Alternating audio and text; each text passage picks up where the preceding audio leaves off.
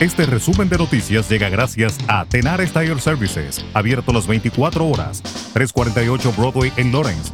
Teléfono 978-327-6802.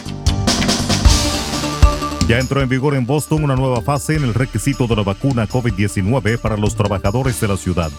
Todos los contratistas y voluntarios que brindan servicios a los residentes de alta prioridad en las escuelas públicas de Boston y las bibliotecas públicas deben estar vacunados.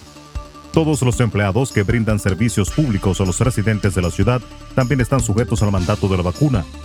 Los empleados restantes de la ciudad deben estar vacunados antes del 18 de octubre o hacerse la prueba cada semana. Casi todo Massachusetts sigue siendo de alto riesgo de transmisión de COVID-19 según los Centros para el Control y la Prevención de Enfermedades.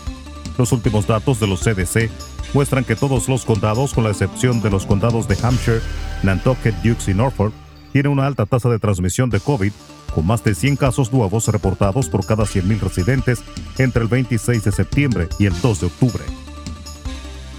Las pérdidas acumuladas por el sector de la aviación comercial en el periodo 2020-2022 a consecuencia de la pandemia serán de 200.100 millones de dólares, señaló este lunes el director general de la Asociación Internacional del Transporte Aéreo IATA, Willy Walsh. Walsh dijo al inicio de la 77 Asamblea General de la IATA que se celebra en Boston, que concluye este martes, que en 2021 las pérdidas ascenderían a 51.800 millones de dólares y 11.600 millones en 2022. Estas cifras se suman a los 137.700 millones de dólares perdidos en 2020. La Autoridad Metropolitana de Transporte de Nueva York informa que desde este lunes, los trabajadores no vacunados tienen que hacerse la prueba semanal de COVID. La agencia dice que la medida es parte de un esfuerzo continuo para proteger a los trabajadores y clientes del tránsito. El presidente de Estados Unidos Joe Biden acusó este lunes a la oposición republicana de actuar de forma irresponsable y peligrosa, al negarse a elevar el techo de la deuda y reconoció que sin su cooperación no podrá evitar que el país incurra en suspensión de pagos este mes. Preguntado durante un acto en la Casa Blanca si puede garantizar que Estados Unidos no alcanzará este mes su techo de deuda, Biden respondió no, no puedo. Eso depende de Mitch McConnell, el líder republicano en el Senado. La presidencia de la República Dominicana respondió este lunes a las revelaciones de los llamados papeles de Pandora subrayando que el mandatario Luis Abinader se desvinculó de los negocios familiares antes de asumir el poder en agosto de 2020.